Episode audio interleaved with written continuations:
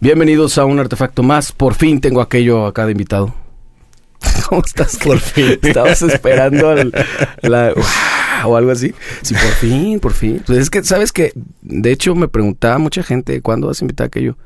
Mucha Y- gente y- te y dije, preguntaba. güey, o sea, millones Jorge. Mi- no, millones. no, ¿Cómo vas a ver, güey? De millones. Este, sí, ya sabes, los requests acá, Instagram a full. este, pero sí. Y luego, pues, te encontraba de repente aquí paseando, Nos encontramos unas tres veces. por lo menos, la vez que tiré la barda. Es que te hace la barda. Exactamente. Güey, pues, no sé, estuvo muy raro eso. Pero sí, y pues, qué bueno que ya. Nomás ese día venías regresando de Zacatecas o de Aguascalientes, ¿de dónde? Venía... No, ese día venía de los, de los campos. No, yo sé, de jugar. pero justo acabas de regresar, ¿no? Creo que venías de... Veníamos llegando de Zacatecas. Sí, pues fue el fin que tocamos aquí, Winery Dogs. Ujú. Y el día siguiente nos fuimos a Zacatecas. ¿Qué tal eso? Me tienes que contar. Me tienes que contar. ¿Cómo le fue? A ver, bueno, vámonos saltando cosas. Estuvo muy bien. Muy cabrón, ¿no? Estuvo muy perro. Eh, fue muy curioso, ¿sabes? Porque ya les habíamos abierto, ¿no? La vez pasada que les abrimos fue un fue un, una dinámica un poco diferente porque esa vez nosotros pusimos la van para moverlos a ellos. Ujú. Entonces hubo un poquito más de interacción, un poquito más ahí de, de escuchar, ¿no? El, los es. pormenores internos, ¿no? Que fue que es, que es diferente, ¿no? Escucharlo de esa manera. Cenamos con ellos, estamos en el hotel. O sea, fue como una dinámica muy diferente. Esta vez, ven- o sea, sí venían muy cerrados. No, no permit- no sé si Cristian te platicó, pero no. No, nada, cero. Haz de cuenta que no estoy. Creo que no había pasado todavía cuando vino Cristian. Ah, hubo un llamado para llegar a la prueba. Y a no ser porque los de C3 pues son ya como parte de la familia extendida y eh, pues gente que venía que traían en su equipo, ¿no? También pues eran son cercanos, son amigos. nos ayudaron a navegar la complejidad de, de la logística que traían, porque sí venían muy herméticos, venían muy... Querían sacarnos durante la prueba, mientras Chris- y la cosa es que Christian estaba armando la batería, obviamente para, para agilizar todo, ¿no? Y querían sacarnos, ¿no? Al- Váyanse ahí al patio. Y, no, pues... Al final dijeron, bueno, mientras estén haciendo algo, De chamba, todo bien. chamba está bien, ¿no? Pero de aquí para allá. Y acaba la prueba de ellos y se ponen a hacer su, ya es que ahora todos manejan su, su VIP de meet and greet y todo eso. ¿no? Entonces empezó eso. Y uno de los de la banda, no voy a decir quién fue, para no herir susceptibilidades de bateristas, haz de cuenta que dijo, oye, ellos no pagaron VIP, que se salgan, nosotros. Entonces, pues ya, ya nos salimos ahí al, en lo que estaba eso. Ya que terminó, pues ya, montamos todo, hicimos la prueba y demás, ¿no? Eh, no estaba tal vez lleno, pero estaba casi lleno, ¿no? El lugar. Y desde que nosotros tocamos ya estaba el aforo casi completo. Nos fue muy bien, fíjate. Eh, digo, la vez pasada también nos había ido bien, pero creo que esta vez nos hicieron sentir un poquito más bienvenidos en general, ¿no? Este, te digo, ayudó mucho que, que el- el- la producción, el venue, pues la verdad nos también nos acogieron de una manera muy, muy especial. Pero la gente también, digo, pedir otra y, y demás, ¿no? Qué chido. Todo ¿Cuánto, eso. ¿Cuánto tiempo tocaron? No, fue, fue, digo, en esas circunstancias ¿sabes? es limitado, ¿no? Tocamos claro, creo que, es. creo que 30, 35. No, bueno. No, 25 o 30 por ahí. 30 está No. increíble. Está poca madre.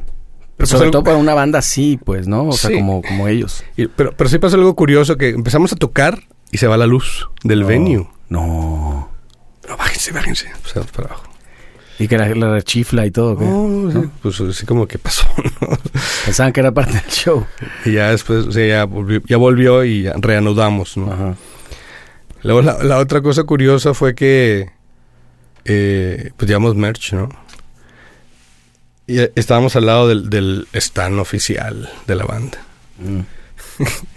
Creo que vendimos unos cuatro veces, cinco veces más que ellos, ¿no? ¿Cómo crees? Y, los chavos que estaban ahí nomás veían así de... O sea, el, el dato se los pasaron, sin duda, yo creo, ¿no? Y algo han de haber tomado de notas. Pues digo, ya ves, yo, yo soy el que hace la merch de Parasite, ¿no? Entonces Sí. yo soy muy clavado. Sí. Y lo que me di cuenta primero es de que traían nomás un modelo de playera y un, y un hoodie. Ajá. Eso era todo. Sí traían un stand así que se veía muy impresionante.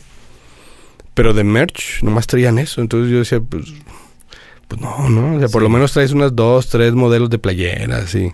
Eso sí que lo hablé con No. Cristian y sí que te aventó la bolita para platicar de eso. Y siempre me ha parecido, pues por lo menos de- remarcable porque eh, platicamos, incluso salió como la, la- el recuerdo de Disidente. ¿Te acuerdas que Mm, empezaron con lo de las playeras y en todos lados? Yo creo que había gente que ni siquiera sabía qué era y se, la ponía, ¿no? Pasó este fenómeno que a lo mejor pensaban que era una marca.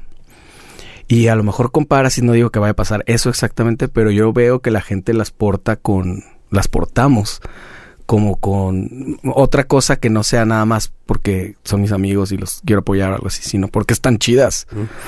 Y eso está cabrón, ¿no? O sea, este, es, es importante. Digo, lo acabas de ver. Es, es sumamente importante. o sea, ¿para, ¿para qué harías tú una playera si no se ve bien? O Exactamente. sea, ¿para qué hacer un diseño así que es mm, la gente no le va a gustar nomás porque diga el no? No, o sea, tiene que ser obviamente un diseño que llame la atención, los colores, el, la impresión. Y, y lo más importante, y ahí también me clavo mucho, ¿cómo te calza? O sea, Sí. porque ahí también, o sea, a mí me ha pasado, no sé, ir a un concierto de Metallica, compro una playera, me la pongo y digo, ¿qué es esto? sí. O sea, esas playeras así que te quedan, que, que la manga se hace así como... Sí, como si trajera el gancho. Sí. Todavía, sí, ya sé. Pues es que tiene, mira, ahorita que dices eso y luego yo me voy filosóficamente, esa pregunta, ¿para qué la haces si no va a estar chida? Pues, güey, te la podrías, la- uno se la puede preguntar en todo, en la banda. Sí, o sea, ¿para qué haces una banda si no está, o sea, o la, la canción, o sea, ¿para qué? Esa pregunta es grande, güey, está cabrón. Y creo que sí, eh, eh, tienes razón porque muchas bandas lo vemos pues como un tema de capitalizarte, de publicidad, de como que no están contestando esa pregunta porque están pensando en otra cosa o están viendo en a otro lado. Sí, y, y, y- y es, es, es parte de, ¿no? Si quieres que la gente lo compre, tiene que ser...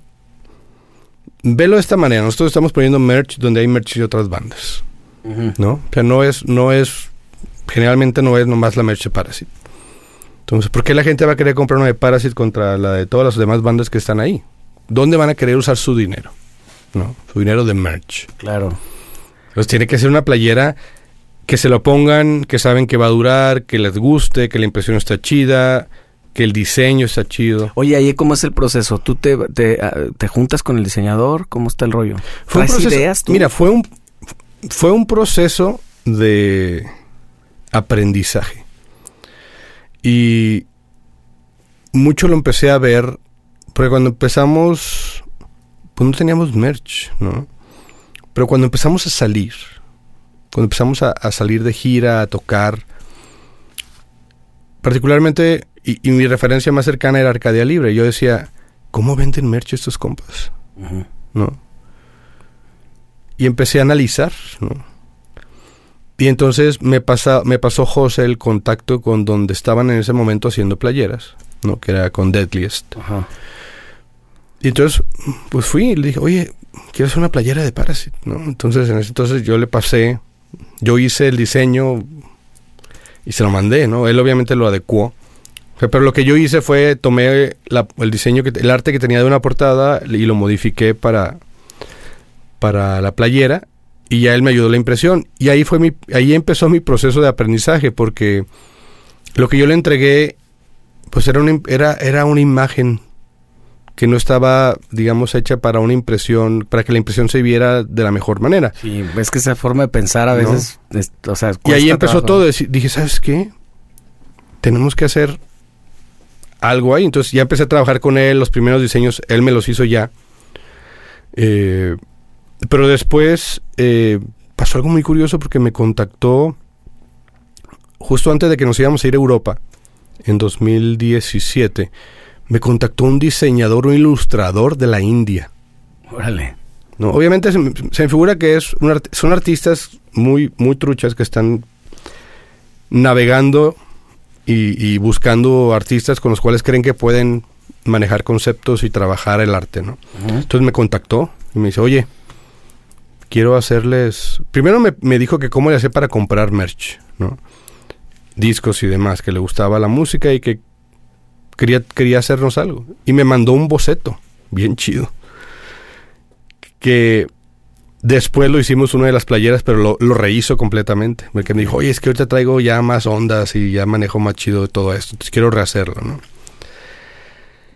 Pero lo chido de él es que, por ejemplo, él le ha trabajado a Monuments, le ha trabajado a Ginger, le ha trabajado a muchos artistas grandes, ¿no? Les ha hecho su merch, les ha hecho portadas, les ha hecho arte en general.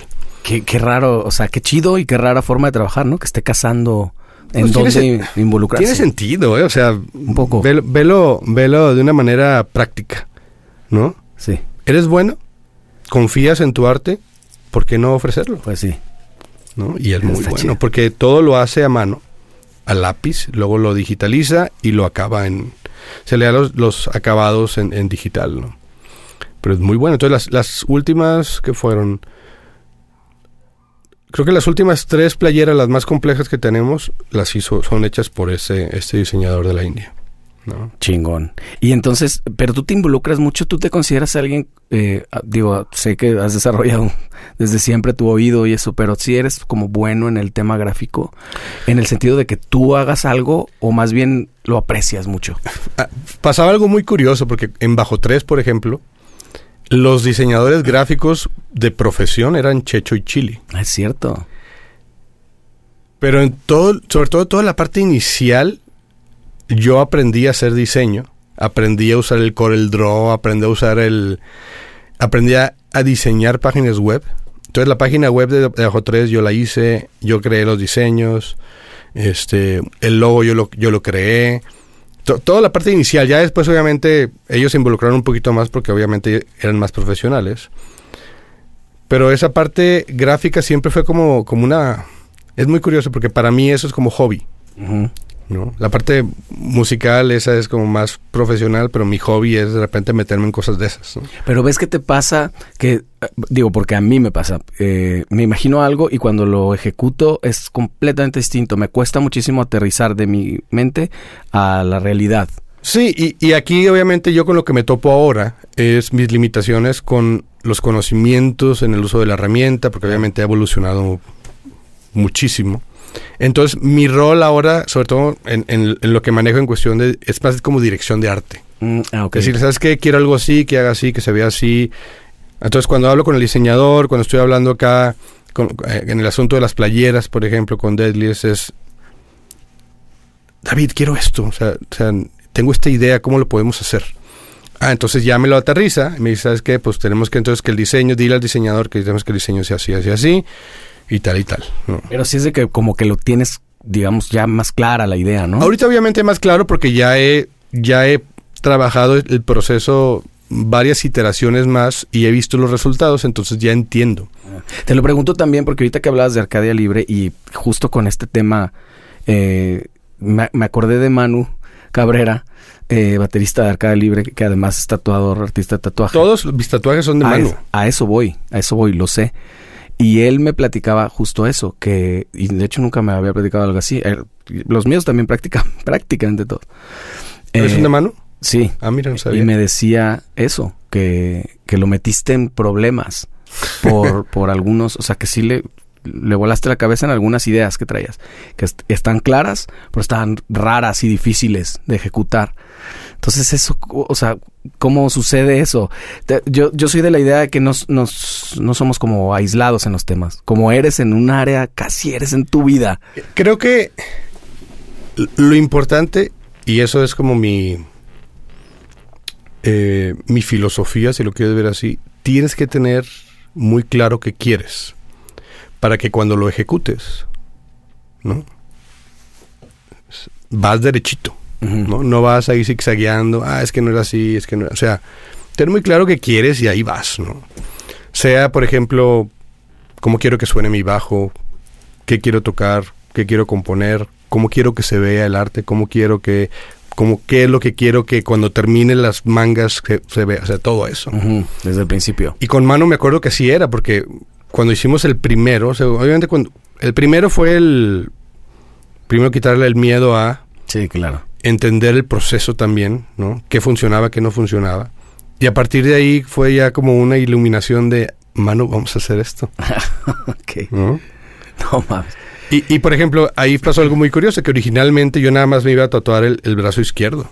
Y ya que lo vi completado, dije, ya sé cómo vamos a hacer el derecho. Ok. ¿no? Pero es que son como muchos fractales y cosas así raras, ¿no? Que tienes, que es como... Eh, todo es negros.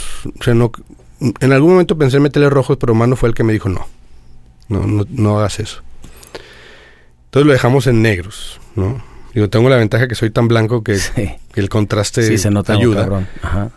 Y más bien es, es muy geométrico, este, matemático. Todo tiene significado. Todo tiene un... O sea, yo- no nos vamos a meter en esos ahorita. no, hay que hacer, tenemos que hacer un pero, capítulo. pero todo tiene un significado, ¿no? Y entonces lo curioso es que de forma también, a veces, a veces, a veces las cosas se dan de una manera que, que aunque las planees no sucederían así, ¿no? Y, y en este caso fue así, porque como se fueron organizando, porque no fue que dije, "Ah, aquí voy a hacer esto, o sea, conforme se iba armando el rompecabezas, yo iba viendo, aquí me falta algo, creo que vamos a hacer esto. El orden del caos. Y cuando terminé esta, vi, vi perfectamente la otra, y, es- y, y ambas son simétricas, pero no son iguales. Son simétricas, pero no son iguales. esta, esta, por ejemplo, este lado de acá es como el cerebro. ¿no? Este es el lado Hemisferio izquierdo. Es el lado lógico, ingenieril, matemático, y este es el lado creativo. Más, fíjate, hay un poquito más de caos, hay un poquito más de... más redondo, más Son es- son es- orgánico. Son ¿no? espejos, pero al final tienen similitudes y diferencias. Y tiene la razón de ser. ¿no? Claro. Digo, digo, yo soy ingeniero en electrónica. Mucha gente tal vez no lo sabe. Yo soy ingeniero en electrónica. Sí. De, de Entonces- profesión y tiene... ¿Eso te hizo venir a Guadalajara? Eso es lo que a mí no- me hizo venir para acá, porque yo terminé la carrera aquí, en el TEC. En el TEC. Y inmediatamente agarraste chamba. ¿O te Sí. agarraron a ti? Sí, ¿no? O sea, yo me gradué, busqué chama para quedarme, obviamente, ¿no? ¿Ya era tu idea quedarte acá? Pero yo me vine a Guadalajara. O sea, pues que mis opciones, ¿no? Yo empecé, yo soy de la prepa del TEC en Mazatlán. Y allá me quedé a- al tronco común. Y cuando tenía yo ya que decidir, mis opciones eran irme Hermosillo, Monterrey, Guadalajara, Ciudad de México y algún otro campus ahí en el centro, ¿no? Entonces, no me acuerdo si a ti te comenté alguna vez, pero justo ca- casi por terminar la prepa, yo me acuerdo sentarme con mi mamá y decir, ¿sabes qué? Yo me quiero ir al conservatorio. Y ella de una forma muy tranquila me dijo, vas a, vas a estudiar una carrera. y ya que termines tu carrera, haz lo que quieras, me dice. ¿no? Me lo dijo de una forma tan, O sea, no hay de otra. tan tranquila y directa que yo dije, ok. No era, no estaba ni No. siquiera invitando a la Sí, discusión. no, era, era, pero, pero fue muy, o sea, te digo, fue así, ¿no? Y me quedé pensando, entonces fue cuando dije, pues va a ser electrónica, ¿no? O sea, creo que hay, creo que hay una afinidad ahí que me, que me gusta, ¿no? Y entonces, pues mi camino fue ese, ¿no? Y digo, la verdad, no puedo estar más, ¿Y más... si te gustaba desde antes? ¿Que- ¿Crees que te traías como inclinación o algo así? O sea, eras de desarmar los carritos. y Sí, yo chingada, siempre ¿sí? fui de armar, desarmar, romper y volver a armar y este y la cuestión con la ingeniería es una componente importante ahí es la lógica. ¿no? Y la lógica, o sea, ese reto lógico siempre a mí me, hace- me ha, me ha sido muy muy muy interesante el cómo trabajarlo. ¿no? Ya. ¿Y nunca te he dado por hacer tus pedales? No, no, fíjate. Y lo curioso es, por ejemplo, en el camino profesional de la ingeniería, me, o sea, yo trabajé algunos proyectos con Red Octane cuando recién salió el Guitar Hero. Fui a Line 6, les hicimos ahí unas cosas a los de Line 6. No sé si te acuerdas del pedal uno que se llamaba Tone, Tone Core, Sí, claro. que tenía unos modulitos. Sí. Ah, pues trabajamos en ese pedal con ellos. Este. ¿Con quién más? Digitech y Fender también en algún ¿Serio? momento. Sí, o sea, cositas, porque todos ellos en ese entonces usaban unos procesadores DSPs de, de audio de, de la compañía donde yo trabajaba. No. Pues ahí, ahí me tocó hacer En todo este proceso que has estado trabajando acá. Sí, no, digo, en todo el tiempo. En todo este tiempo. y la cosa, ¿sabes qué pasa también? Eh, por ejemplo, Galo, José, Cristian, ellos viven de la música. Difer- cada uno en, en- en diferente... Medida. en- más, más que diferente medida, en, una, en una diferente eh, actividad musical, porque mucha gente cree que vivir de la música es tocar. Y la realidad es de que la mayoría de los que viven de la música es producción, es Composición, ses- arreglo. sesionista, es arreglista, es eh, o hacer jingles, hacer este dar clases, o sea, hay muchas maneras en las que tú puedes trabajar de la música, ¿no? Afortunadamente. La cosa es, por ejemplo, a mí, yo hubo un tiempo en el que, en que lo intenté. Dije, pues voy a ver, pero dar clases no es particularmente lo mío, ¿no? Este, Si tiene su tema. su pero sabes, tema, o sea, cabrón. no es, o sea, sí, sí, he- por ejemplo, a mí me gusta mucho, mucho me gusta dar clínicas y masterclass, me encanta. Pero uno a uno lo que no me gusta es el asunto de la eh, de la responsabilidad que uno adquiere por atender a las clases. Pues claro. Entonces cuando yo empecé a dar clases, me dejaron botado más de una vez y, yo- y- y eran compas y yo decía, ni siquiera fueron para avisar. O sea, ni siquiera fue- ni- no fueron para avisar que no podían ir ese día y otros no fueron para avisar que ya no iban a ir. No, Y yo decía, no necesito esto. Sí, claro. No necesito esto. No, o sea, no quiero frustrarme de la música si no necesito hacer esto. Sí. No, pues está bien. Buena decisión. Es que sí, de verdad no es para todos. ¿no?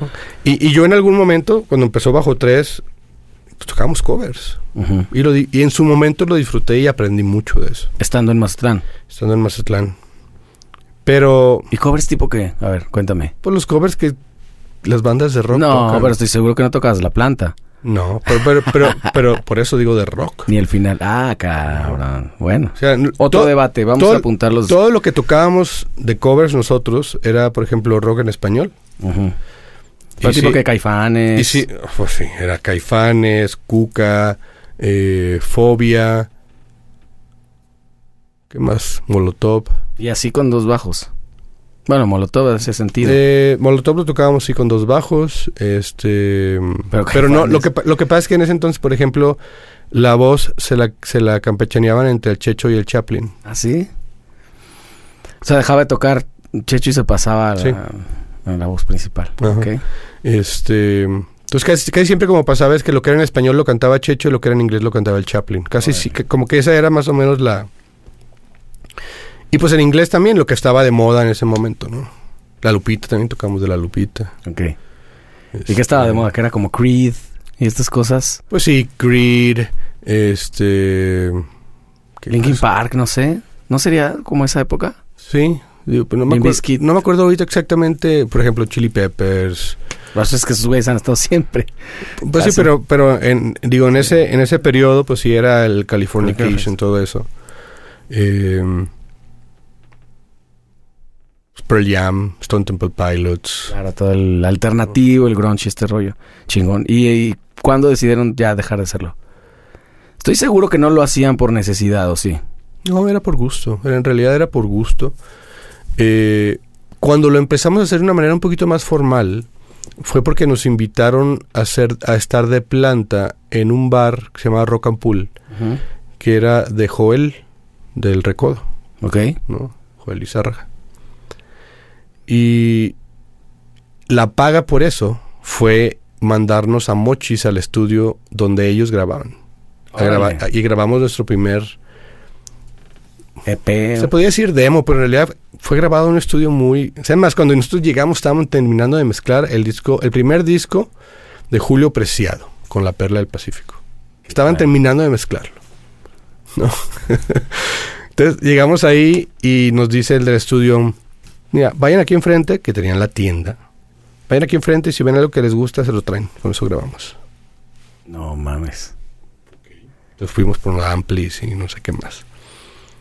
Qué Entonces, eso fue eso fue todo un verano, por ejemplo, ¿no? Y era de repente que, ah, nos invitaron a tocar acá, entonces íbamos a tocar allá. No me acuerdo ni siquiera si nos pagaban, ¿no? Posiblemente sí nos pagaban y era más como representativo. Pero siempre fue en paralelo el, el trabajar la música de Bajo 3 con una que otra chambita ahí de covers, ¿no? Sí. No fue que se entregaron full, pues, a eso. Creo que el cambio fue cuando yo me vine acá, después se vino el sub. Y poco a poco salían cosas acá, entonces se venían los que estaban allá. Entonces poco a poco se fueron viniendo. Y ya que estábamos todos aquí, ya, o sea, la parte de covers ya no existía, pues. Claro. O sea, no tenía sentido, además. Digo, también no había tiempo porque en el, cuando estábamos en Mazatlán, pues todos todavía estudiábamos. Entonces, pero cuando ya estuvimos todos aquí, ya todos trabajábamos. Entonces ya eran modelos muy diferentes. Sí, la dinámica. ¿Y tú, tú ya eh, venías ya casado? ¿O te casaste acá? Acá. Sí. Eh, ¿Y los demás? Todos llegaron solteros y eventualmente se casaron. Sí. ¿no? Pero pronto, ¿no? Bueno, Pero no todos, Sub, no todos, pero los que se casaron, pues. porque Sub también. Sub Él fue el primero que se casó. Ah, sí, y sí se casó aquí. Sí, no, se casó allá. A ver. Bueno, pero ya estaba en acá. No me acuerdo. Es, que, es, que, hace es que fue muy cerca, fue... Creo que tenía poquito aquí cuando se casó, creo.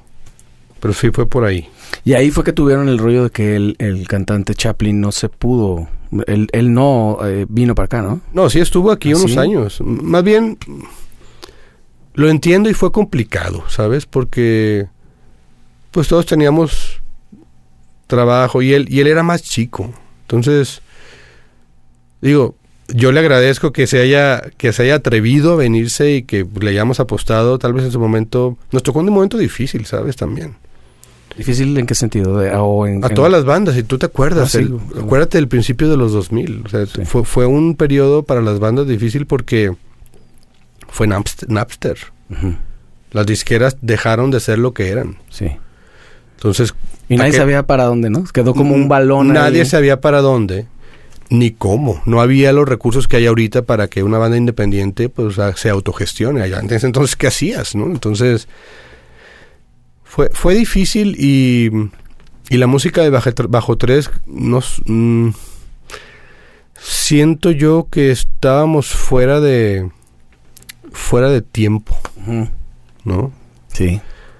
Y cuando quisimos tal vez ajustar un poco, ahí fue donde empezó a, a- a desvirtuarse un poquito el, el proceso. Sí. ¿no?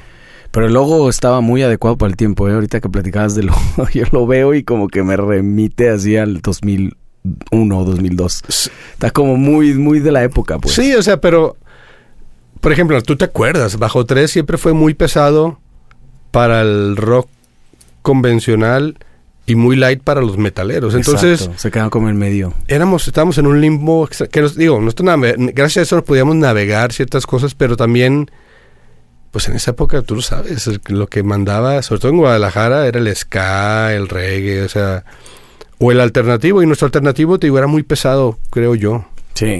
o, o, o sobre todo en nuestros inicios, muy raro. Sí, porque tampoco podían pasarse justo a la, al- a la escena metalera. No. Porque no estaba tan, tan pesado. no. O sea, sí estaban ahí como en medio. Sí. ¿Y de eso te diste cuenta pronto? ¿Lo sabías entonces? Mm, lo sé ahora. En ese, digo, estás tan metido ahí que a ti te vale un cacahuate, Claro. pero no. O sea, como ahora reflexionando dices, bueno, esto, esto debimos haber hecho esto diferente o tal vez. Mm, No, es que no sé qué, o sea, no sé qué hubiéramos podido hacer, ¿sabes? Porque es lo que era, Sí, ¿no? Yo no creo, yo no creo, yo no, yo creo que fue lo correcto. Si, si no hubiera pasado todo eso, no estaría yo donde estoy ahorita, no hubiera aprendido lo que aprendí. Eso, exactamente. Exacto. Es lo que fue. Si pasó, lo que no pasó, lo que pasó, lo que haya sido, ya fue. Exactamente. ¿No? Pues sí, yo creo que todo, exactamente, todo pasa por algo, ¿no? Diario dicen esa, esa onda. Y es muy curioso, digo, porque yo siento que no pasó nada, nada por lo menos relevante, pero me ha, eh, ha sido algo muy curioso porque últimamente mucha gente me ha dicho, ah, me acuerdo cuando que yo los iba a ver y que yo así de... O sea, mucha gente como diciendo, qué chido que Buenos yo era fan y buenos tiempos y... O sea, como que, como que tal vez yo no me di cuenta del impacto poco o mucho que sí tuvo, ¿no? Pues como dices, era un tiempo raro, ¿eh? Raro, sobre todo tomándolo como referencia el tiempo actual, era muy, muy diferente. Lo que creo que más me dejó fue las amistades, pues como ustedes, los contactos, la gente, el medio, o sea, todo lo que conocimos, porque mucha de esa gente ahora está en muchos otros lados aquí mismo, entonces ahí seguimos. Exacto. Ahí seguimos y entonces creo que fue mucho eso. Y, y a nosotros particularmente que no éramos de aquí, todo ese periodo de sí estar muy metido en, nos ayudó. O por lo menos a mí, por ejemplo, me ayudó muchísimo a, a, conocer, navegar y pues seguir seguir ahí de una u otra manera. En la última etapa de Bajo Tres es que estuviste en Nata, que te invitaron, o, o nunca, nunca estuvieron, nunca coexistieron. Cuando, cuando terminó Bajo Tres, más bien fue cuando yo entré a Clon. Es, es cierto, es cierto. Pero ya era, ya estaba todo así como con hilitos. Ya era así como, ya estábamos cansados. Ya era así de. Pero eso, sin duda, eso también disparó tu, tu, o cuéntame de este rollo de clon, porque creo que me, habías dicho la, la, vez anterior que eso como que disparó muchas cosas. Más bien tomaste ideas y dijiste, me gustan estas cosas, quiero hacer ahora mi proyecto con lo que me gusta de aquí. Más bien, el principal aprendizaje ahí fue el, el el desaprender a nivel musical, desaprender todo lo que yo sabía, reaprenderlo de una manera diferente y perderle el miedo al ruido, o sea, al, caos musical, ¿no? Eso fue mi principal aprendizaje. Aparte de que obviamente, o sea, Jorge y Alex, o sea, yo los considero como, o sea, nosotros tres juntos éramos, éramos, eh, imparables. O sea, nadie se nos podía acercar a los tres, ¿no? Y era, y era la unión de los tres, porque, o sea, tal vez, tal vez ninguno de los tres somos el mejor de, pero juntos. Sí, eso, eso pasa una o dos veces en la vida. Sí, o sea, he tenido la fortuna que me ha pasado más de una vez. Sí, qué chido. Pero tú lo sabes, cada, cada combinación es diferente. Sí, claro cada combinación es muy diferente. Es una especie ahí como de, como de relación, este, muy, pues muy, muy cercana y simbiótica y raro porque ni siquiera es que tengas que compartir los mismos gustos ni nada, sino simplemente como que surge un tercer o cuarto ser, ¿no? Que es como la unión de estas tres gentes. Pero sabes, fue desde el día uno, ¿eh? ¿Lo sentiste inmediatamente? Porque cuando, cuando, cuando recibí la invitación, fui al primer ensayo o sea, en ese primer ensayo dije, aquí hay algo. O sea, y lo vi, lo vi en ellos también que dijeron, ah, cabrón, ¿no? Qué cabrón, eso es, parece un cliché, pero la neta es cierto, ¿no? De que haces clic, química o algo. Sí, y fue, te digo, fue inmediato. O sea, fue un... Y lo curioso es que todo el primer mes, o sea, la, realidad, la realidad es que yo no estaba ahí oficialmente ni permanentemente. O sea, ese primer mes fue de queremos sacar todo esto y hacer esto y no tenemos con quién. Oye, perdón, un paréntesis. ¿Alguna vez te tocó anteriormente con Bajo Tres alternar con Clonemento? Sí, sí, por eso nos conocíamos. Ah, ok. Porque más de una vez tocamos. Yo no me acuerdo si fueron unas tres, cuatro veces. Como con estos, puede ser con lo de Juanjo y eso, que hacían muchas tocadas. No, no fue con Juanjo. La primera vez que, cuando nos conocimos, que fue la primera vez que tocamos, fue un evento en, en, en en Chapu. No me acuerdo qué era. Fue un evento en Chapu. Ajá. Y después tocamos un par de veces aquí en el Urban. No sé si te acuerdas. Ah, sí, claro. Excepto acá en. Que ahora es un bule. Sí, el Boops. o el Ups o no sé qué. Ups o no sé cómo se llama. es que siempre que voy no me fijo en la, el letrero. eso. Este, y entonces sí, ya traían muy buena onda y todo. Entonces, desde en ese entonces había buena En ese entonces había buena onda. Es, y, después de Clon, cuando se termina con Alex, es que termina, es que haces. El plan original era Jorge, Alex y yo íbamos a hacer un trío instrumental. Así empezó todo. ¿No? Y así tal cual. Nada más, justo en ese momento, Jorge recibe el llamado de pues irse con Descartes a México. Y pues lo toma y se va. Y los descartó. Nos descartó. No, fue inmediato, ¿eh? porque la idea era, empezamos a trabajar Alex y yo y la idea siempre fue que Jorge iba a ser el baterista hasta que él dijo, ¿sabes qué? No, no sé si fue la distancia o fue que empezó a escuchar lo que estábamos haciendo y dijo, mm, creo que no, creo que no. Ok. O un poco de esto, un poco de aquello. Un poco de, o un poco de ambos, ¿no? Ajá. Porque hasta Cristian, no sé si te comentó, pero hasta Cristian me costó trabajo convencerlo. ¿Ah, sí? Él No, creía- no, me, él- no él me creía- comentó. Él creía que no. No, él me dijo la historia así como que se enamoró de ti desde el primer momento que te vio y que iba a hacer lo que tú le dijeras. no es cierto. Pues, pues fue curioso con Cristian porque ahí yo lo conocí justo cuando yo llegué a Guadalajara. Yo primero conocí a... eh, y se me fue el nombre. Este... El guitarrista de Psycho. Guitarrista de Psycho. ¿Te acuerdas de Psycho que ahí tocaba Cristian? Álvaro. Álvaro. Claro. Eh, yo conocí a Álvaro en el TEC porque él estaba en prepa, yo estaba en, en la carrera y él estaba en prepa. Y me invitó a un jam en casa de Cristian, que los hacían los sábados ahí. Pues ahí conocí a Carrera, al Chamu, este, pues, a varios de esta bolita. Pues aquí. Sí, sí, pues aquí. Dos cuadritas. Y desde entonces como que hicimos ahí buenas migas y siempre con Cristian fue un día hay que hacer algo. Siempre, imagínate. Un día hay que hacer algo en el- desde el 98 y nos tomó hasta el 2010. Oye, hay gente que se lo dice por 40 años y jamás hacen nada, ¿eh? Bueno, Yo lo oigo siempre. Y entonces fue, fue muy catártico porque ese, ese inicio de 2010, imagínate, veníamos de tocar y tocar y tocar y tocar y cada vez venues más grandes, festivales, abrir la Fate No More, o sea, hicimos, o sea, íbamos, traíamos prisa, ¿no? Y de repente, da cuenta que desconectamos así. Sí, claro. Entonces, empezamos Parasite, y sí, mucha de esa frustración se fue ahí a la composición y al proceso creativo de Parasite. Pero a la par, Christian me invita a Nata. Entonces, conforme íbamos dándole forma a Parasite, yo entré a Nata.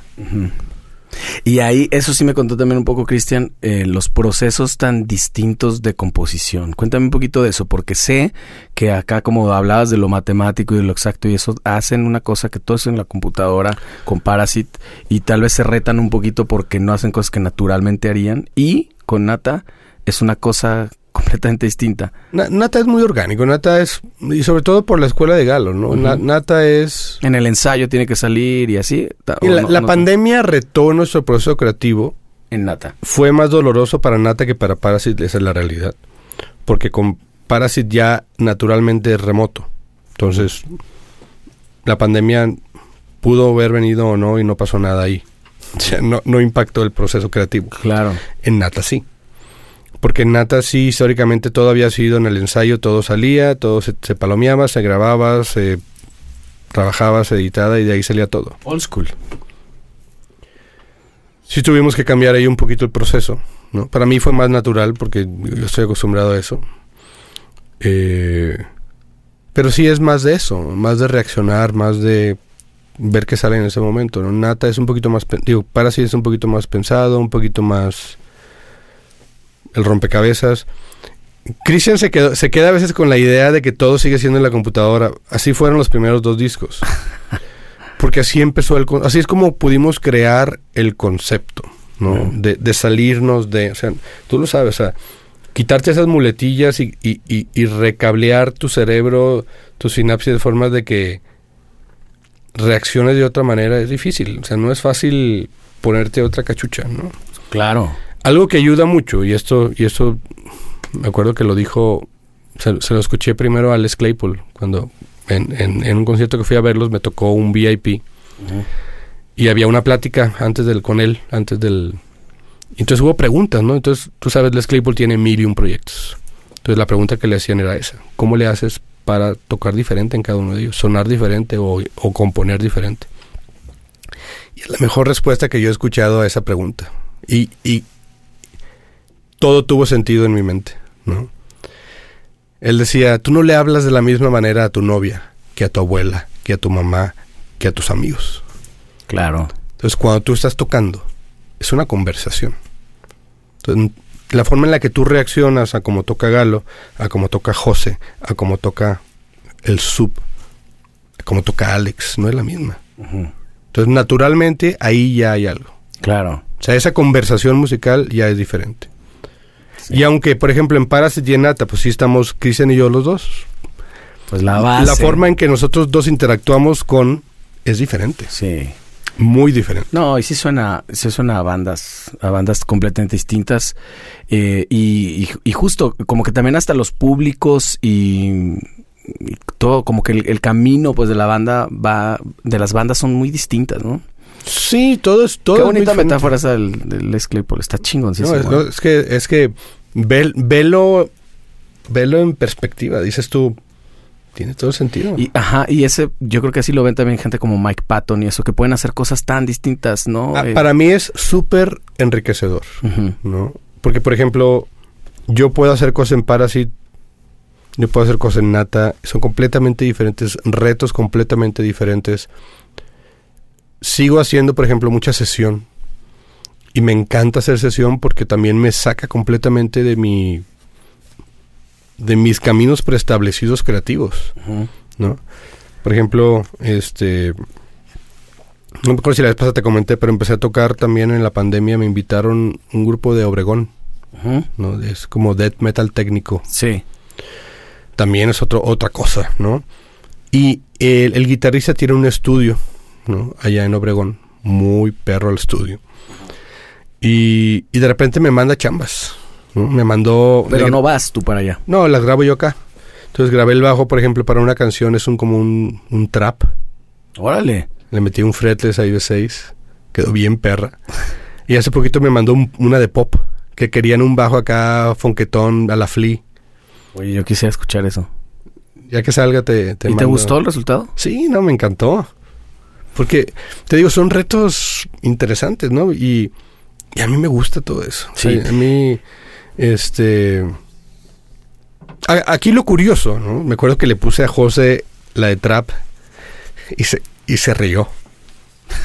me dice, es que suena a ti, me dice. Me dice, "Es que suena, ¿Sabes suena aquello, dice, suena, suena aquello tocando trap, ¿no? Pero suena aquello, dice. Me, me acabas de dar el cue perfecto para preguntarte lo que te quería preguntar o para platicar de eso, reflexionar un poco, sí, por porque favor. siento que va a estar complicado. Sí, sí lo, sí lo estará. Eh, has llegado a un punto, yo creo que también ahorita lo pensé porque decías, hay que tener bien claro hacia dónde vas. Y yo no sé si tú desde el principio tenías claro hacia dónde querías llegar, si fue una serendipia o fueron muchos accidentes. Yo, yo siento, yo siento que mi carrera musical está completamente basada en la serendipity. Genial. Y el tema de encontrar como músico en general, encontrar tu sonido o tu voz y la cosa que te identifique, hay eh, son pocos, son muy pocos. En el país yo te puedo hablar, por ejemplo, y siempre lo digo y se lo he dicho en, en- en persona, a Alejandro Markovich, que Mm. alguien que puedas escuchar dos, tres notas y sabes que es él. Y sabes, particularmente Galo es exactamente lo mismo. ¿eh? Eh, no sé si, o sea, el sonido de, de Markovich, ¿no? Yo decía, la Ibáñez con su Cinte Roland y todo lo que trae, dije, por eso suena así. Y lo grabé. Hace, hace año y medio en Mazatlán lo invitaron a tocar a una posada allá en Mazatlán. Yo fui. Y estaba al lado de él viéndolo tocar. Traía una Telecaster, unos, un par de pedalitos Boss conectado a un ampli Fender. Y era el sonido de... Era el mismo sonido. Sí. Y yo decía... ¡Wow! ¿No? O sea... Qué, qué increíble, qué increíble es eso. ¿Dónde está entonces en realidad el sonido? Obviamente está en él. Está en él, está en su cerebro. Entonces, para allá va mi, mi pregunta. Porque yo creo que tú eres de esos poquísimos músicos que ha logrado ese sonido. No, no sé. Y sobre todo en el bajo, que es un, es un instrumento más, todavía más complicado. A lo mejor Sabo. Puede ser que a Sabo lo reconozcas. En Alex Intec, ahí por eh, algunas cosas así lo, lo alcanzas a, a- escuchar. No, no lo sé. Sabo, este. Por ejemplo, el queso. El queso también tiene un sonido muy particular. Lo que pasa es que, digo, él, él no es tan... Sí, lo que pasa es que no figura falta tanto obra. porque no es, es- no es tan comercial, pero el queso tiene un sonido también muy, muy particular. Exacto. Hay y- muchos, y, ¿eh? Y, y mundialmente, eso estamos hablando en México. Y mundialmente, pues obviamente. Ajá. Lee, Flea, este. Flea. Que, que Flea, por ejemplo, no se lo veías con Alanis Morris y claro, es él, güey, di- directamente. No sé qué bajo trae, no es su bajo, no es su, su- es él. Entonces, este rollo tú lo tenías muy claro desde el principio. A lo mejor tú querías sonar como Cliff Burton porque sé que eres increíblemente fan de él, pero yo mm, Mm. finalmente te salió un hijo bastardo de Es que así debe ser, ¿eh? Pero en mis inicios, ¿no? Eh, el sonido para mí fue o era tan importante como la técnica. Cosa que, sobre todo si te remontas a esos tiempos, la mayoría de los bajistas les valía un cacahuate el cómo sonaban, ¿no? Y más a la fecha, no sé, digo, creo que a la fecha, por ejemplo, cosas como el Sun Sam, Dark Glass, todo eso han, han salvado un poquito el timbre de los bajistas, de los bajistas flojos. Sí. Pero la mayoría, me acuerdo en ese entonces, era, me- llego, me conecto directo, las cuerdas todas muertas, o sea, y era así de... O sea, yo siempre cargando el ampli, que los pedales, que el, que el bajo, que las cuerdas nuevas, que el... ¿No? Distintas pastillas. y- Nunca fui tan clavado en ese sentido, pero sí era de que yo me acuerdo perfectamente de los primeros ensayos con mi primer banda de, de, de- de pasarme horas frente a mi ampli. ¿Por qué no suena como yo quiero que suene? Yo me acuerdo perfectamente de ese proceso. Porque tú traías los discos impresos en tu mente. Yo escuchaba el timbre en mi cabeza y decía, ¿por qué no suena así?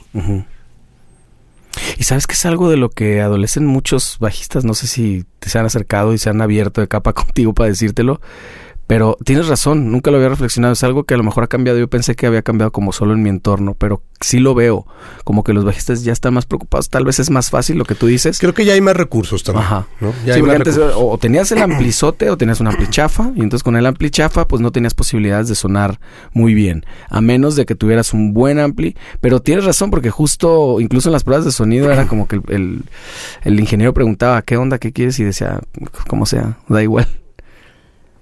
Es que desde ahí estamos mal y, y- y el bajista no está acostumbrado a eso. Esa, esa es la realidad. El bajista no está acostumbrado a que el cómo suena sea importante. Porque es el rol en el que la mayoría de las bandas han puesto al bajista, ¿no? Y muchos lo, han estado de acuerdo. Y muchos se dejan Exacto. y están de acuerdo, ¿no? Se autoflagelan, dicen está bien. No soleo, no uso efectos, no me escucho, no hago esto. Mientras esté ahí en el espectro grave, todo bien. Entonces, cada banda tiene su dinámica y respeto dónde y cómo cada quien quiere y se sienta a gusto. Yo, particularmente, para mí siempre fue muy claro. Mi bajo se va a oír, mi bajo se va a oír como yo quiero que se escuche. Yo voy a usar efectos, voy a solear, voy a hacer todo esto. Entonces, donde yo toque, tiene que haber... O sea, la- el bajo va a la par de la guitarra y va a la par de todo lo demás, ¿no? Yo lo recuerdo porque ahora que hablas de las clínicas, una vez nos hiciste el favor, yo te llevé acá a la, a la Universidad Libre de. Música y ahí platicabas de eso y decías, mira, hasta aquí, este es mi sonido, de aquí en más ya no, a mí no me importa lo que pase fuera, yo controlo esto. Sí. Y todo el mundo hizo ese rollo, traías un MXR, creo.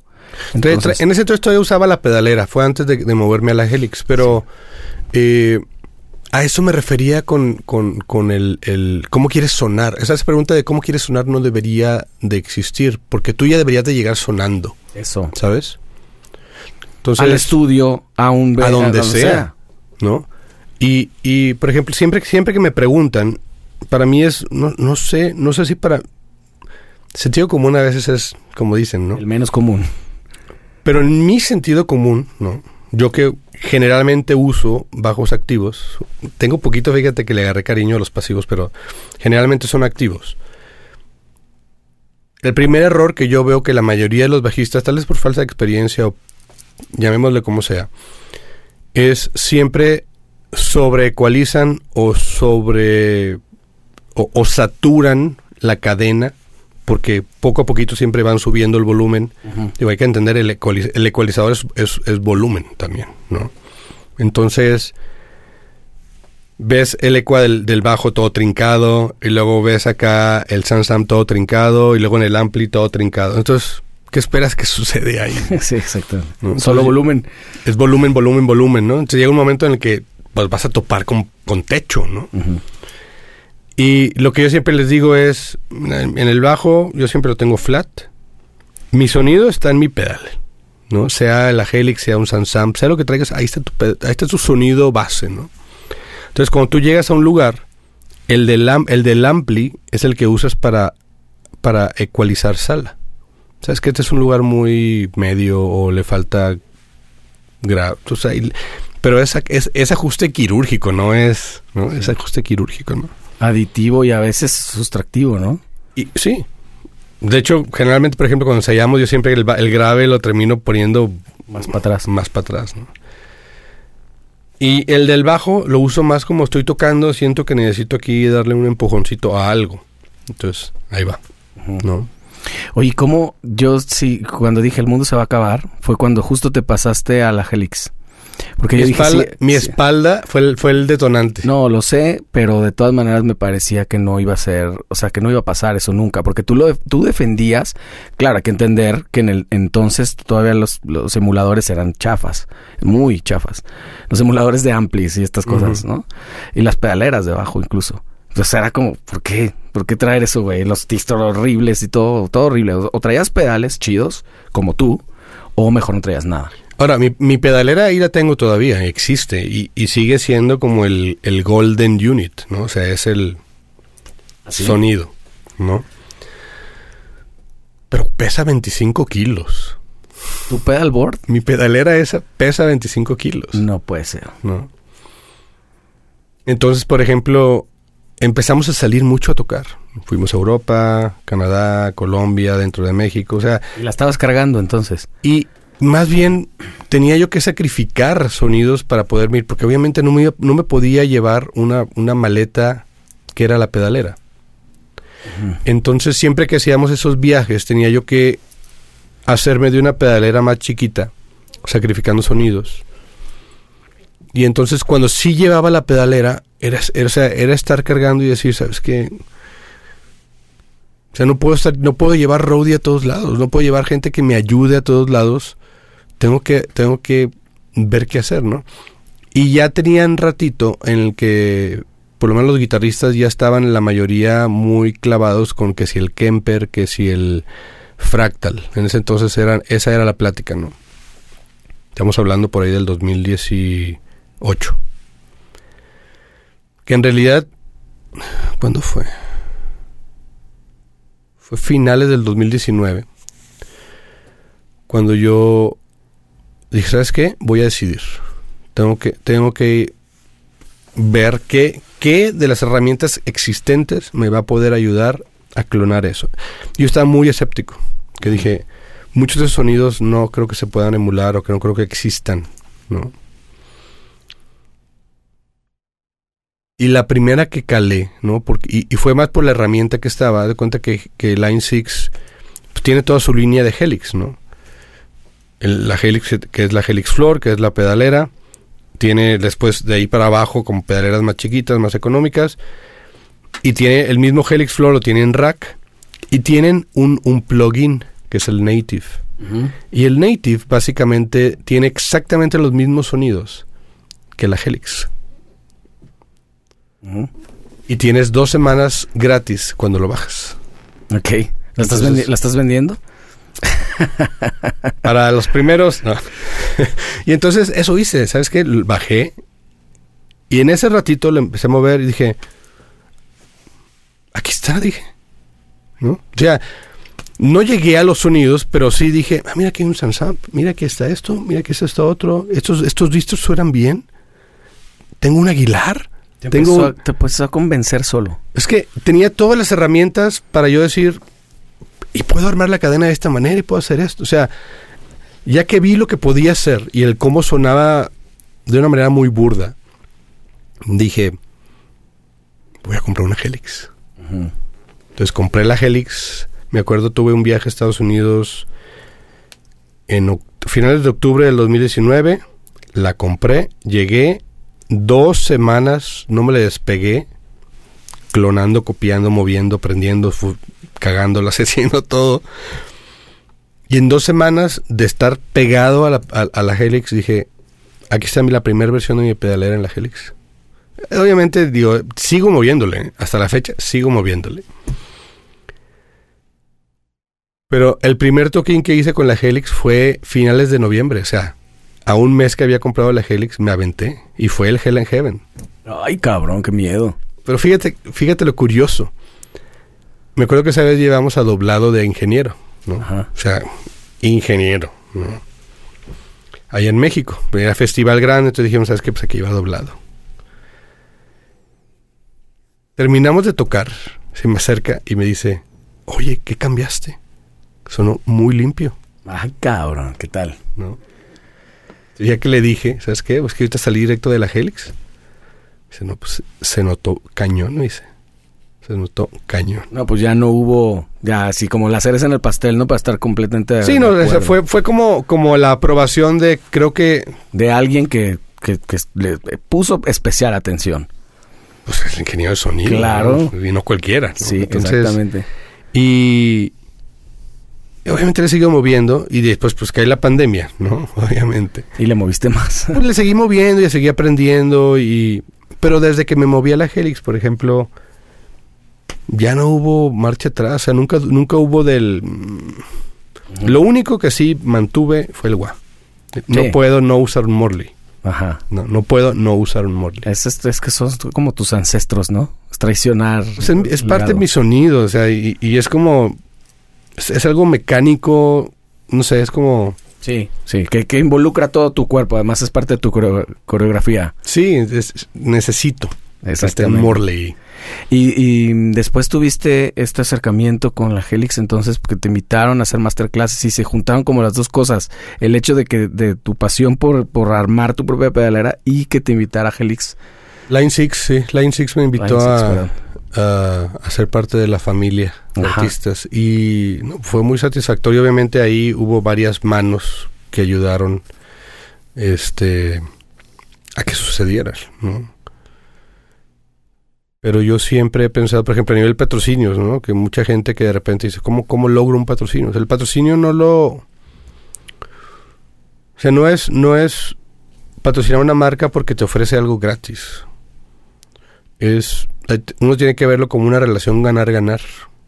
¿no? Crear esa... Más, más que el ganar-ganar es justo la parte de la relación. Si tú vas a patrocinar algo es porque algo te gusta. Y en mi caso, todas las marcas que yo patrocino son marcas que yo ya usaba o que ya ya uso. Y que más bien digo, yo quiero ser embajador de, yo quiero trabajar contigo para evangelizar a la gente en Mm. lo perro que es esto. Sí. Así se, así fue con Aguilar, así es con Line Six, así ha sido con pues todas las marcas Y, que pro- yo... y probablemente pase, porque yo vi, no sé si fue en pandemia, no recuerdo, pero diste- hiciste una masterclass en línea Sí. de justo de con la- Line Six. co- eh, y, y me pareció, a pesar de, de lo complejo que puede parecer, me pareció muy lógico como lo empezaste a llevar tú. Y no he visto yo otro tutorial ni otra cosa, ni siquiera institucional, que sea tan sencillo. O, será que te entendí mejor, no lo sé. Pero en una de esas hasta les ayudaste a ellos. Lo más probable es que sí sea, porque muchos de los que de repente hacen este tipo de, de tutoriales no son usuarios, son más como, como parte del equipo de desarrollo, no sé. Entonces lo ven de esa manera. Todo no es lo- hipotético. no, no, no hipotético, sino todo lo ven con cómo pensaron los features, cómo pensaron que funcione esto y no como en, en realidad en la práctica es, Mm. es usado, ¿no?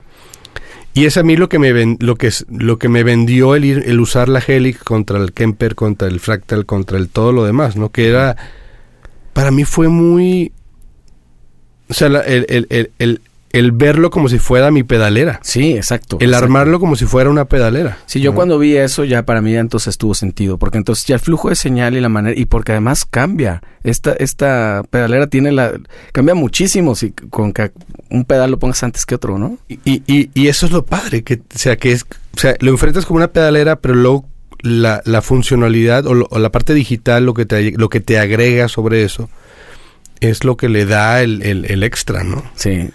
Pero al final, ¿no? Sea una Helix, sea una pedalera, siempre el fin es el recurso. Y por ejemplo, también estaba platicándolo otra vez con alguien y yo le decía, es que yo pude haber escogido otra cosa, tal vez no, no la Helix. Lo importante, uses lo que uses, siempre es tu referencia. El sonido que tengas aquí, o sea, que tengas muy claro el cómo quieres sonar. Y lo vas a encontrar, uses el recurso que uses. Volvemos al, al, al, al Markovich. Ajá. El sonido de Markovich, yo sé que use su Roland, use una pedaladerita, use lo que use, él va a llegar a sonar como quiere sonar. Porque está tan...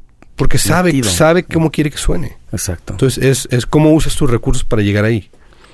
¿No?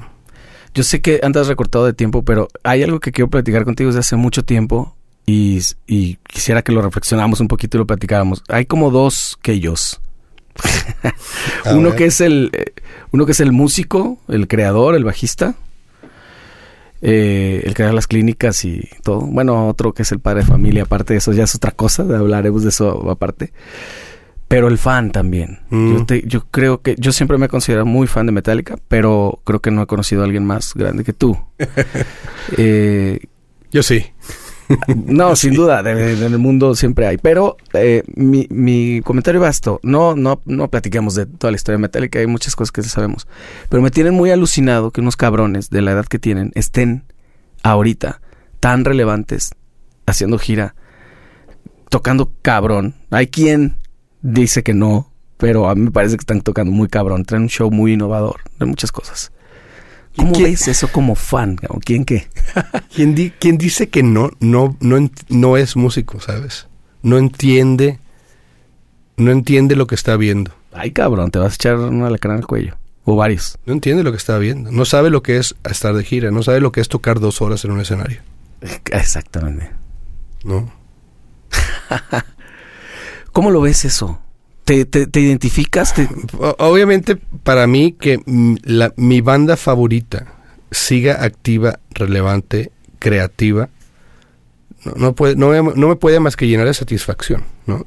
Y lo que los demás piensen que si el disco es bueno o no, me vale un cacahuate. A mí me parece buenísimo. Porque a mí. By a mí me encantó el disco. Sí. ¿no? Creo yo que lo que ha llevado a Metallica donde está es sus prioridades. Y la prioridad número uno de Metallica, aunque creativamente pareciera que no lo es, es son sus fans y el compromiso con ellos mismos por su integridad artística. ¿no? Long story short. Eso es lo que los ha llevado a donde están. Porque ellos desde el día uno no han- nunca comprometieron su arte. Siempre han hecho lo que ellos han querido hacer. Obviamente han tenido que navegar modas, pero aún dentro de esas modas ellos siempre fueron muy fieles a los que en ese momento querían hacer. ¿no? Y eso les ayudó, creo, mucho a mantenerse relevantes, porque más allá de lo que fuera la moda, ellos hacían lo que querían. Claro. Sí, siempre fue así. Y yo sí soy muy, muy creyente de que cuando tú eres, cuando, cuando tú, sobre todo en el arte, ¿no? Cuando tú no estás, eh, ¿cómo decirlo? Cuando eres, eres, eres honesto, lo transmites. Claro. Y yo siento que en ese sentido Metallica siempre ha sido honesto. Y hace poquito incluso lo dijo Hetfield. Mm, Cada uno de nosotros no somos el mejor, así como te lo dije ahorita. Cada uno de nosotros Sí. no somos el mejor, Pero juntos. ni cerca. Pero juntos se la pelan. Y no dijo así, pero yo sé, se la pelan. Que a eso se refería. Y si logras separar ahí tu lado, entonces, de fan, músico, no tanto. Porque Pues, veo que te apasiona incluso el tema. Pues que yo sigo aprendiendo de, de ser fan, ¿no? O sea, o sea, yo- o sea, yo quiero obviamente, yo quisiera llegar a un nivel en el, que, en el cual pudiera ll- llegar a ese nivel, ¿no? O sea, todo, yo creo que todo el mundo quiere llegar a ese nivel. Nadie, nadie más que Metallica está en ese nivel, ¿no? Pero, Exactamente. pero dices tú, mira, ellos cumplen 50 años en... eh, ¿En qué estamos? Tres... Pues en, falta poquito, no falta mucho. ¿eh? Para cuando vengan acá que ya venden los boletos, septiembre del 2024. Porque ellos, yo fui a verlos con el, en el, bueno, el 40 aniversario fue, no mentira, se acaban de cumplir 40 años hace poquito. Pero pues ya van a los 50, ¿no? Y van que vuelan, además. Y siguen tocando y, y, y por lo menos ahorita dicen que no tienen planes de dejar de tocar, ¿no? Yo creo que hasta que, el- ahora literalmente hasta que el cuerpo aguante. Y creo que estamos viendo también a la, prim- a la primera generación de ese tipo de música que está llegando a esa edad. Ah, Sí, a la, a la Donde, vejez real. donde la parte física, porque, o sea, un Rolling Stones, o sea, la música de Rolling Stones tal vez no, no exige, ¿no? no exige tanto exactamente a nivel físico como tal vez un- el metal lo hace, ¿no? Claro. O sea, Lars ahí, tú estás tocando casi tres horas. No, no te vas tan lejos. O sea, Neil Peart, o sea, más allá de que, de que después se enfermó, originalmente, o sea, él le había dicho, yo ya no puedo hacer esto. Al nivel que yo me lo exijo. ¿no? Entonces va a llegar un momento en el que todos estos músicos van a decir, ya no puedo. Hace poquito estaba viendo incluso posts y comentarios, cosas que no dicen, pero por ejemplo el guitarrista de Exodus estaba diciendo, ¿sabes qué? Es que yo tuve que ir a terapia hace poquito porque yo mis manos ya no daban. Y- y es el comentario que está haciendo ahorita Lars en todas las entrevistas. Dice, yo tengo que seguir un régimen de vida para poder dar un show de dos horas. ¿Qué significa eso? No tomar, comer ciertas cosas, dormir mis horas. Se tiene que ser muy estricto. Porque si algo de eso se sale, ya no doy un buen show. Cabrón. Ya no puedo dar un buen show. Y como tú dices, es una conversación nueva, porque no existía eso. Hace 20 años no Sí. estábamos hablando de un metalero viejo. O ya se habían muerto, o simplemente no, no existía. o el metal no era tan demandante, pues. O sea, Sí, porque a lo mejor estaba Lemmy, ¿no? Que- O por ejemplo, mu- muchas bandas lo que de repente ha pasado es que eh, el primero al que obviamente le pesa es el baterista, ¿no? Y muchas de las bandas de metal de repente pues ya tienen bateristas más jóvenes por alguna razón. Sí, claro, por alguna razón. Entonces pues digo, se daban como un aire nuevo. Por un- un- era, era como me, me, me, me gano un kilometraje extra. Sí, claro, pues este este güey ya le llevamos 15 años. Esto lo- nos va a salvar un ratito. Sí, pero Y si te ves así, entonces, tocando a los 60 y tantos años. pues yo quisiera llegar, deja tú llegar. deja- Llegar. No, llegar. Pero me, imagínate, uno, uno que no... Velo en perspectiva. Por eso te digo que mucha gente no ve el, el big picture, ¿no? Velo en perspectiva. Yo no he dado tantos shows como Metallica Sí, no, sin duda. ¿no? Ni toco shows tan largos como ellos dan. Y cada que tocamos, ya el rol resiento. Ya es ay, la espalda, que el cuello, Casi que la misma o sea, los- desvelada. los, brazos, ¿no? Ya es así de... Ya, o sea, me pes- ya me pesan los 45 años, ¿no? Y ellos tienen por lo menos 56, 7, por ahí andan, según yo. Sí. Bueno, pues ya muy pegados a los 60. Shows, shows de dos horas. Sí, y ¿no? que no hay truco ahí, porque además ahorita yo creo que es la Nada banda de más truco. filmada de... Nada de truco. Exacto. Nada de Y están súper cercanos, ¿no? Además a la gente, Sí. donde cualquier cosa que salga mal, pues sale mal. Eso- Sí. Entonces en ese sentido es una banda Pero muy sabes, o sea, transparente. fíjate, ju- justo eso, eso es lo que, lo que, yo- o sea, me llena de orgullo que mi banda favorita sea Metallica por eso, porque son, son tan transparentes, tan honestos con lo que hacen. O sea, una banda como esas, con, con los recursos que tiene, como un Kiss, fácilmente podrían aplicar la Kiss de todo grabado, o la Motley Crue, Exacto. la verdad que está de moda eso, ¿no? Pero no lo hacen. y no se y ellos- esconden, además es... No es- lo esconden. Y ellos mismos lo que dicen, ¿sabes qué? Ya ahora, por ejemplo, la cagamos en vivo, nos volteamos a ver, nos reímos y le seguimos. Ajá. En Pasa. lugar de estresarse. Sabemos que pasa, va a pasar.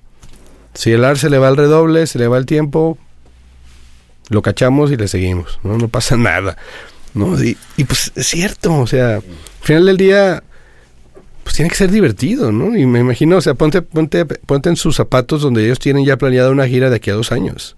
O sea, ya tienen vendida, sold out, la gira de aquí a los próximos dos años. Está muy cabrón y haberlo pensado así. Me remite como que el hilo conductor de toda esta charla fue el haber tenido eh, el objetivo definido y el objetivo claro. No sé si ellos lo tenían así, pero creo que dentro segurísimo. down inside, sí. no, ¿no? no sé si James, pero Lars sí. Sí, sin duda. Y sin, y sin ese y, y cabrón. ahí, y ahí- y exactamente, y ahí es donde mucha gente habla. Yo tal vez musicalmente últimamente ha decaído un poco, pero yo lo veo de esta manera. Él nunca fue, eh, eh, él nunca fue un baterista particularmente técnico. O sea, no es virtuoso. Oye, Él es físico y es creativo. exacto. Y platicaba con Iván el otro día cuando lo de Taylor Hawkins eh, eh, se aventó un palomazo y tocaron Let par Be- Rock. Yo no lo estaba, lo, lo pu- lo puse, no sabía quién estaba. Y empecé a oír y dije, "Se- suena metálica. Y era Lars tocando una canción de... O sea, como él logró eso. Tiene un sonido, El tiene tema un, sonido. tiene un sonido muy claro. Que tiene sus cosas técnicas, ¿por qué suena así? La manera como pega los contras con la tarola, el tipo de pegada, el tipo de redobles, bla, bla, bla, ¿no? Pero es, es, ahí es donde, donde la edad te pega. Porque cuando eres muy técnico, la parte técnica te ayuda a, a sobrellevar las limitaciones técnicas. Él no es técnico. Digo, sí me gustaría que, por ejemplo, técnicamente, pues le echara un poquito más de ganas, pero no me molesta en donde está ahorita, ¿sabes? Claro. Porque escucho el nuevo disco y digo, no me falta Era nada. lo que necesitaba. No me falta nada. Exacto. ¿no? Lo único que, o sea, si tuviera yo que ser, por ejemplo, crítico, lo único que creo que les hace falta es un productor que sí les jale las orejas, Sí. que sí los rete. Porque creo que el que está ahorita tal vez hace nada más lo que ellos dicen. Y no, siento yo que no les, no les sube la... No, o sea, tipo, no sé si tú llegaste a ver el, el, el, el making del Black Album. Sí, claro. Bob Pues Rock. Bob Rock los traía. En chinga, sí. Y No. logró muchas cosas. Los logró sacar. Sí, entonces creo que es lo único que les falta. O sea, que el productor sí les diga, a ver, mijito, no, vas otra Pues vez. está bien cabrón estas ¿no? O eso lo vamos a cambiar. ¿Alguien que se atreva a hacer eso? Alguien que se atreva, ¿no? O sea, porque no creo, bueno, no sé. Tendría- tendrías que estar como en esa situación de qué tan abiertos están. Pero Sí, como si, cómo le si, dices? si- si eso estuviera, si esa, si esa variable se la agregaras, sería infalible el Pues, a- proceso. pues a como van, dales chance porque a lo mejor les faltan seis discos más esos cabrones, ¿eh? Pues digo, no sé si seis, pero, Pero tres, tal vez sí. mm, un parcito, un, Un par, parcito. diga- dejémoslo en un par tal vez. ya Ah, sería, se ya puede. sería un- ya habría una estrecha ahí. Oye, es el, es la, eh, estos cuates van a dejar sin duda un legado. ¿Tú qué tanto valoras el legado en tu familia? Me platicabas del reloj de tu abuelo que re- resultó, que terminó contigo, porque me parece que pasó Ajá. con tu padre, que tu Ajá. padre se, se nos fue hace, pues ya Cinco. cinco años, no lo puedo, o sea, para mí es súper reciente. Qué bárbaro. Eh, hay mucho legado en tu familia y tú, ¿cuál sería el legado que tú quisieras dejar? Aparte del reloj. No sé, fíjate. Este. ¿Será que, ¿Será que no lo hago pensando en dejar un legado? Pero si quisiera yo dejar un legado, sería el- esa parte del ser muy honesto con, con, con uno mismo. Esa, esa parte del. del.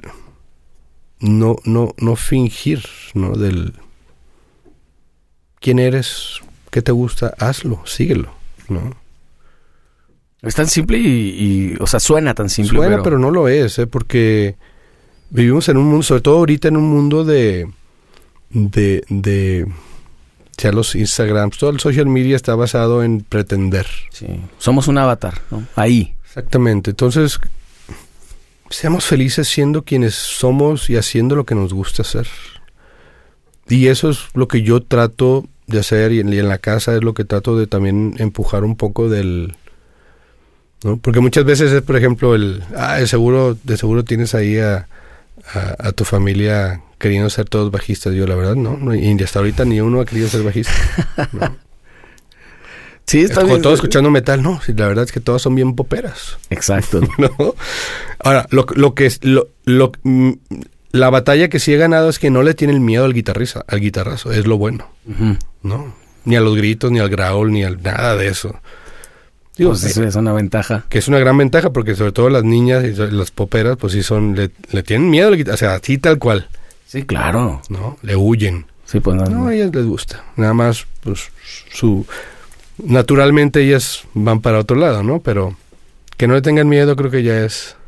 Pues esta, eh, yo creo que ese legado que pu- pudieras dejar, porque este como semilla se puede aplicar para lo que hagas, no tiene Sí. absolutamente nada que ver ni con el arte, ni con nada, es como eres, ¿no? Y, y sabes, muchas veces el, el simplemente tener claridad, regresando al- al- a donde empezamos, que es la importancia de tener claridad de qué, qué quieres hacer, cómo quieres hacer. Eso es lo que te da después, pues yo voy para allá, o sea, entiendo que está todo esto, pero a mí esto, yo, yo, yo voy allá, ¿no? Esto es lo que a mí me apasiona, me llena. A veces uno tiene que poner los pies sobre la tierra, ¿no? Y, y, y tratar de alinear, ¿no? Como, el, como el, la plática esa que tuve con mi, con mi madre en su momento de, haces esto y ya después como quieras, ¿no? Se lo agradezco mucho también. Pero ahí, ahí, ahí, ahí está la parte creativa, caótica y la parte ingenieril lógica, ¿no? Sea, Ujú. el, el- compaginemos todo eso. Esos dos mundos. Pues Esos sí, dos mundos de seamos, seamos at- aterrizados, pero sigamos nuestros ideales de una manera, de una manera controlada. normalmente esto no termina con reflexión y moraleja y hoy lo dejaste así porque, digo, Porque amigos, como decía Polo Polo, se supone que la gente con barba ya no dice pendejadas. Yo soy un ejemplo vivo de que eso es falso, pero tú viniste un poquito a nivelar entonces el otro lado, ¿no? Será, será esta- este lado de la, de, Ya de la barra, mira, sí, porque lados. apenas, apenas están empezando las canas, porque ese añito que tú me llevas de distancia parece que hace mucha diferencia canísticamente. Pues no sé, ya, no- ya no sé ni qué. Creo que, creo que en la pandemia es donde todo se descontroló ya. Eh, Ahí salieron, se dejaron lle- llegar. Ay, que hagan Ya lo que venían. quieran, ya. Ya venían, más bien como que estaban camuflajeadas. Exacto. Que yo te agradezco un montón tu tiempo. Muchas Muchísimas gracias gracias. Acá es tu casa cuando quieras. Hacemos parte 2, parte 3, parte 4. Hablemos, hagamos un podcast de solo Metallica. Muy bien. Eso estaría bien chingón. Muchas gracias. Nos vemos la próxima. Venga.